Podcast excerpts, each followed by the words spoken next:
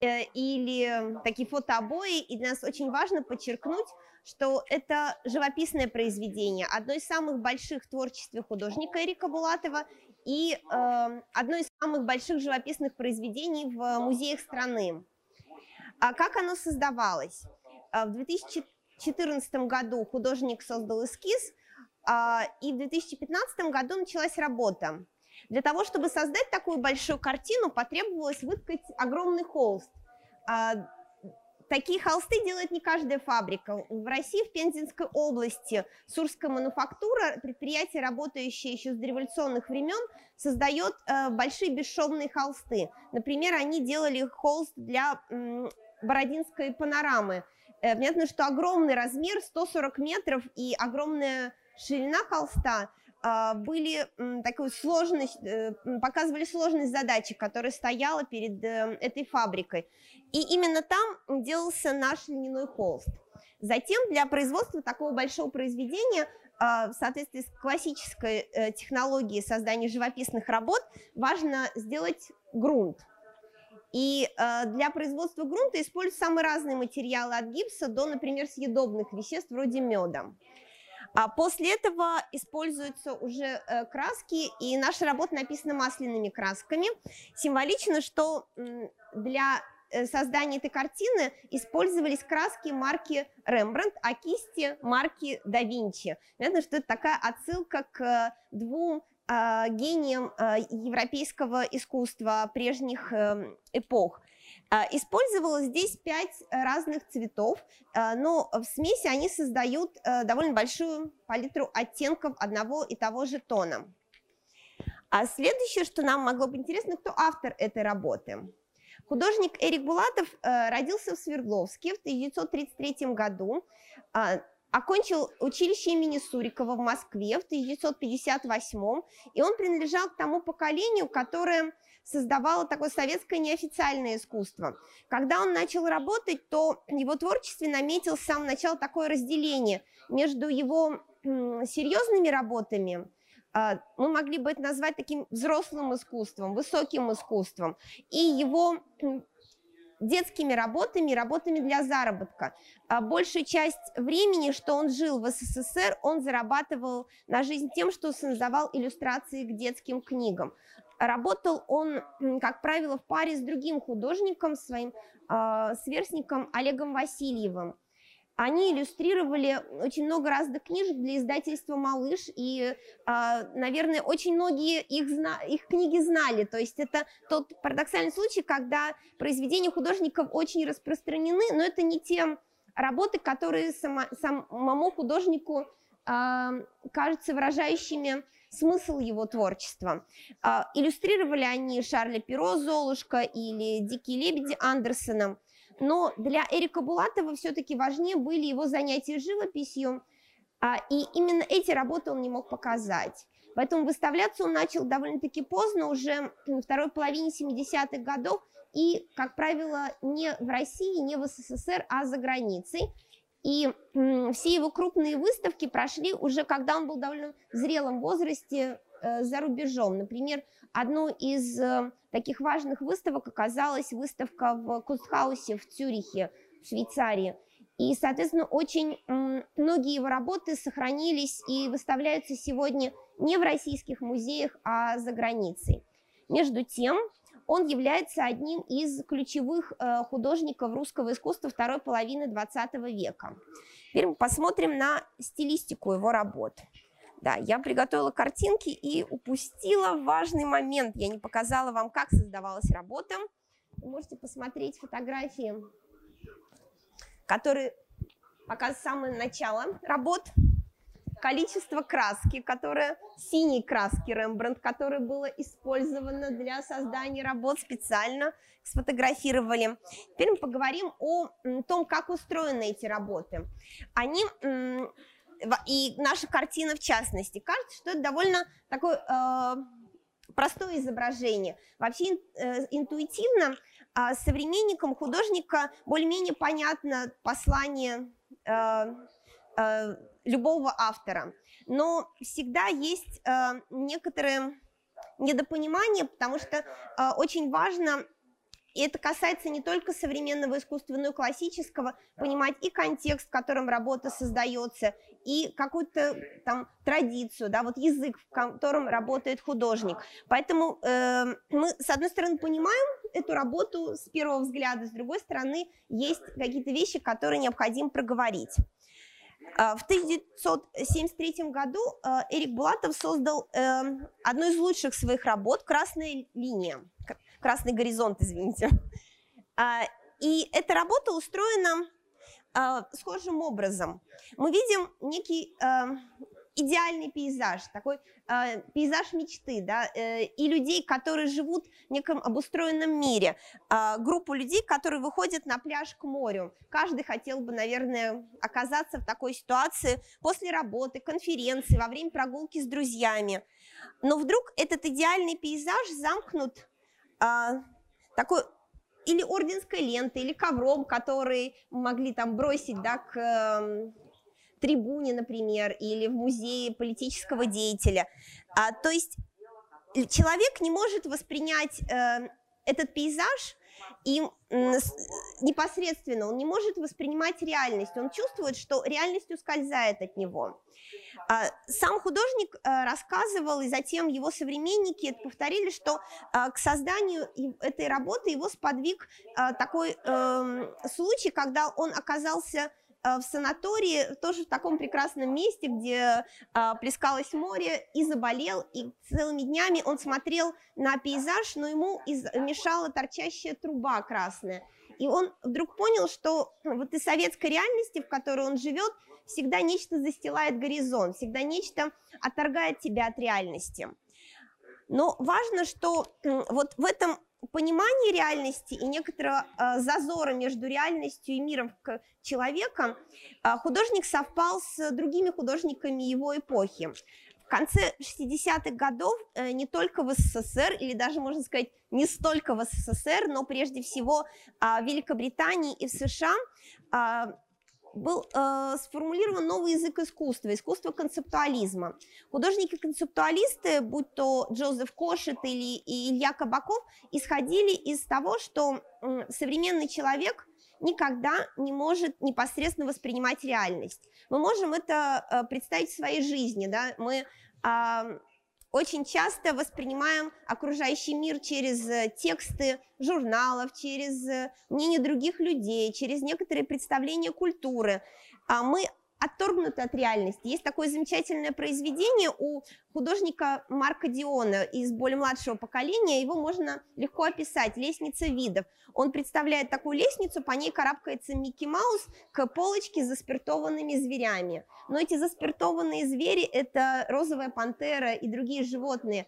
Мы очень сложно представим, что рядом с нами будет дикая природа, опасности, а наша реальность, она такая безопасная и очень культурная, она языковая. И художники осмыслили это отторжение человека от реальности как очень драматичное – они думали, как выразить его, поэтому в их работах появилось много текстов. Реальность подменяется языком или реальность подменяется какими-то знаками. В случае с советским искусством, советским опытом, идеологическими знаками, так, этот красный горизонт – это не только примета советской жизни, это примета современности вообще. То есть мы могли бы сказать, что вот есть у Эрика Булатова еще одна такая замечательная работа «Улица Красина», да, что мы видим – такой типичный пейзаж советского города а, с Лениным, с устремленными да, к этому а, такому плакатному портрету людьми, но э, конфликт, который здесь представлен, он э, важен для общества вообще, а не только в пределах СССР. И тогда же, в 70-е годы, у Эрика Булатова возникает и прием, который в этой работе мы видим, когда он работает только с плоскостью холста, он изображает, например, небо и э, лозунг. То есть он э, э, показывает, как э, существуют вот эти две реальности. Реальность некоторая подлинная и реальность социальная, реальность, в которой живут люди. Важно еще э, то, что в Советском Союзе люди, живущие в такой идеологической реальности, э, пытались найти свои способы убежать от нее.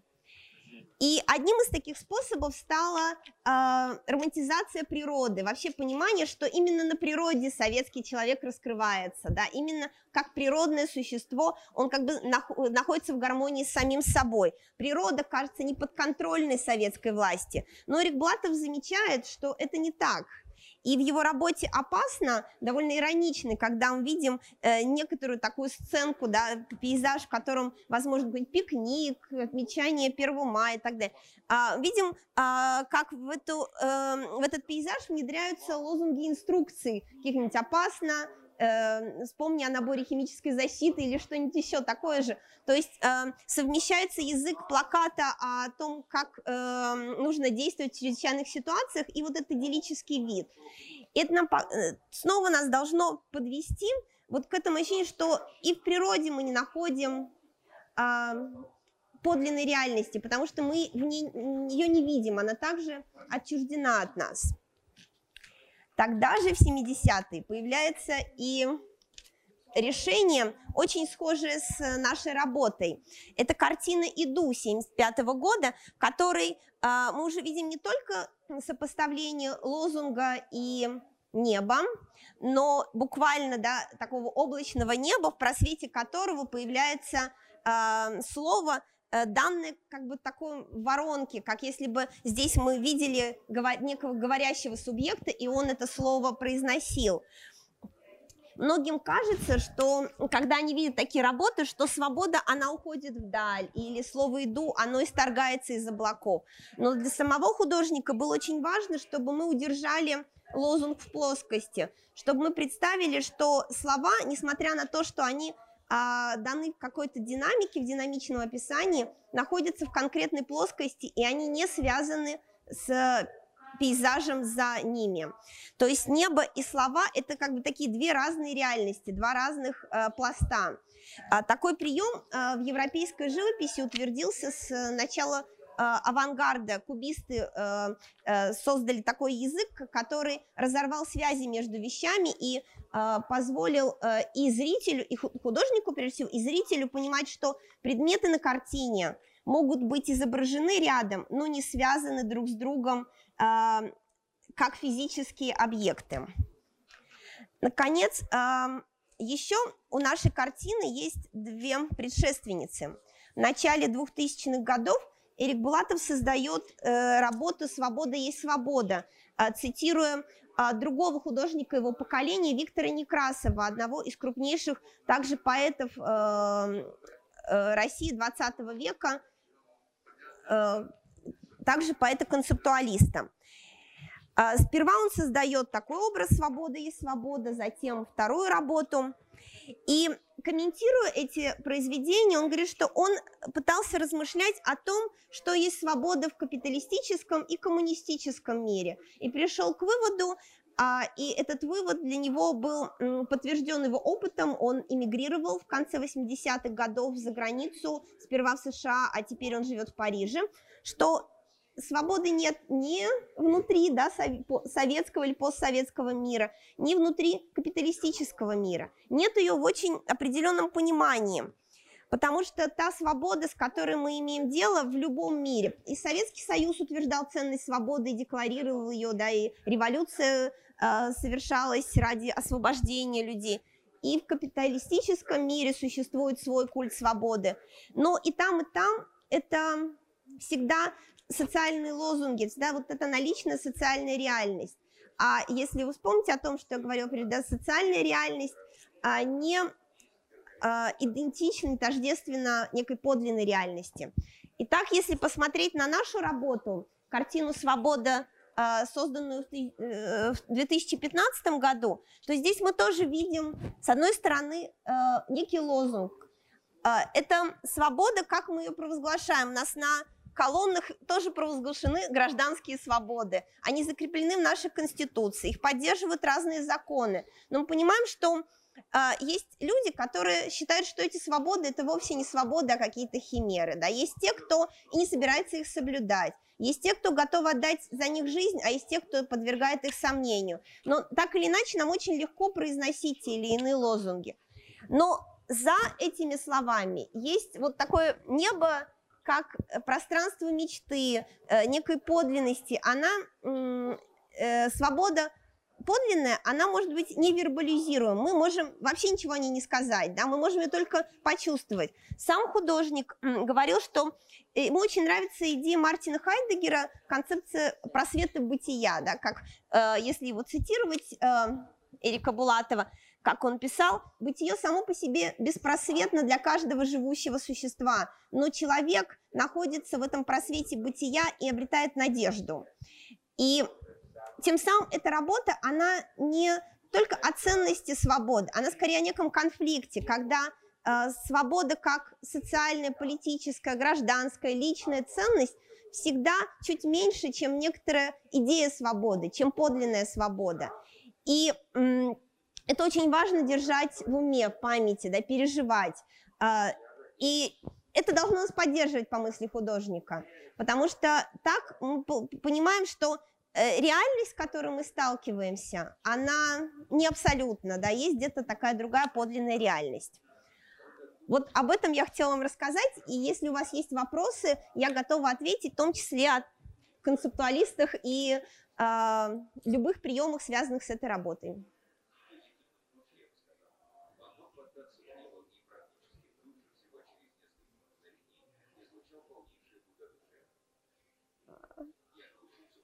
Такое... Да.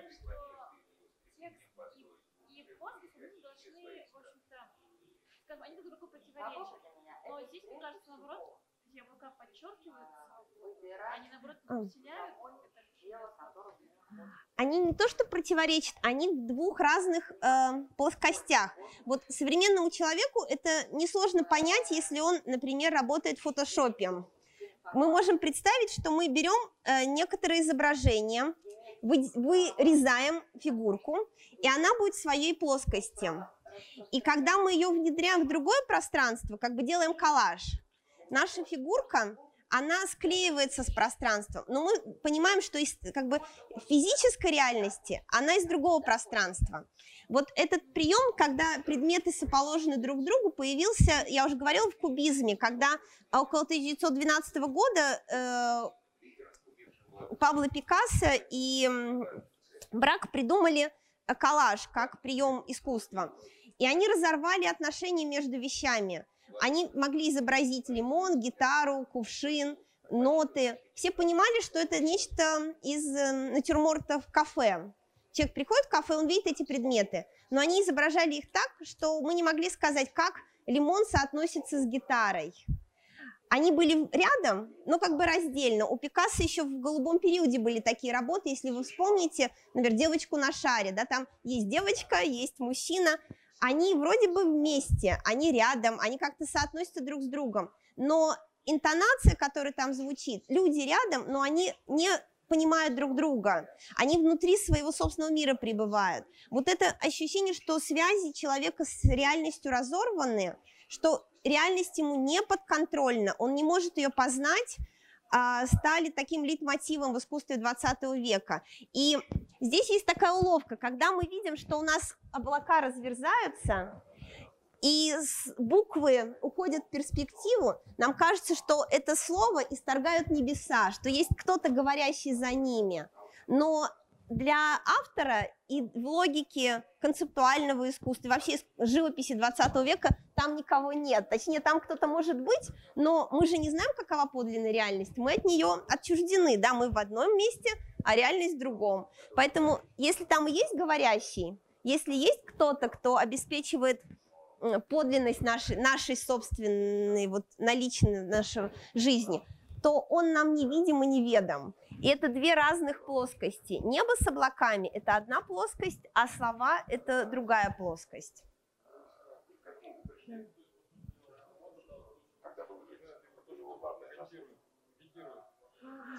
Да, или то, что мы сами можем сказать о себе.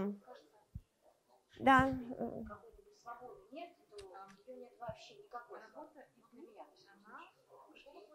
Это 75-й год, если я там в годе, да, не ошибусь, но это 70-е годы. Да. Да.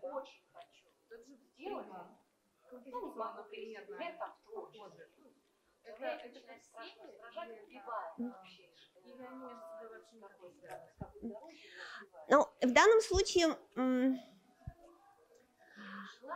это просто прием, который на протяжении жизни художник использует. То есть эти работы не задуманы как серия. Между ними очень большое расстояние. Вот у художника есть некоторые серии, особенно в недавние его работы, они часто объединены в такие серии. Каждая серия – это некоторые приемы темы. Но э, можем вспомнить классическое искусство. Да? Э, художник вырабатывал некий свой язык, и потом на протяжении всей жизни он работал с этим языком. Нам просто больше, может быть, иногда видны различия, потому что а, на одной Геркулес, на другой Венера работает, да, на третьей Геракл. И нам кажется, что они очень разные. А здесь вроде бы слова и небо, и различия не так заметны. Но мы могли бы, например, найти их в том, что вот когда мы имеем дело с работой еду, я так думаю, я как-то не задумывалась э, очень много, да, о различиях, но мне кажется, что э, они вот таковы, что э, когда он начинал такие работы, иду было сродни лозунгам на домах, на плакатах, иду, иди, вижу, слава КПСС, это были такие призывные лозунги, а его более поздних работах а, такие лозунги, как «свобода есть свобода», «свобода» – это более абстрактные лозунги, и они не связаны с э, конкретным местом, с конкретной ситуацией, там, э, политической или даже городской. То есть э, вот улица Красина и Слава КПСС, да, они показывают то, что вот эти лозунги, они из повседневной жизни, а, эти плакаты из повседневной жизни – даже иду из повседневной жизни, потому что носит вот этот такой императив. «иди» или «я иду». А, партия сказала «да», как бы «сделай», я сказал «сделаю», я забыла, как там нужно было точно эту речевку произносить, да, но а, а здесь уже от плак... остается стиль плаката, но внутреннее содержание не связано с тем, что, на... э, с тем, что нам говорят. Это такая общая ценность, она существует в культуре, но она, мы не видим лозунгов, да, свобода, свобода, нам э, их не вывешивают на стенах, они не связаны с конкретной э, городской средой, визуальной средой. Я думаю, вот это различие, оно есть.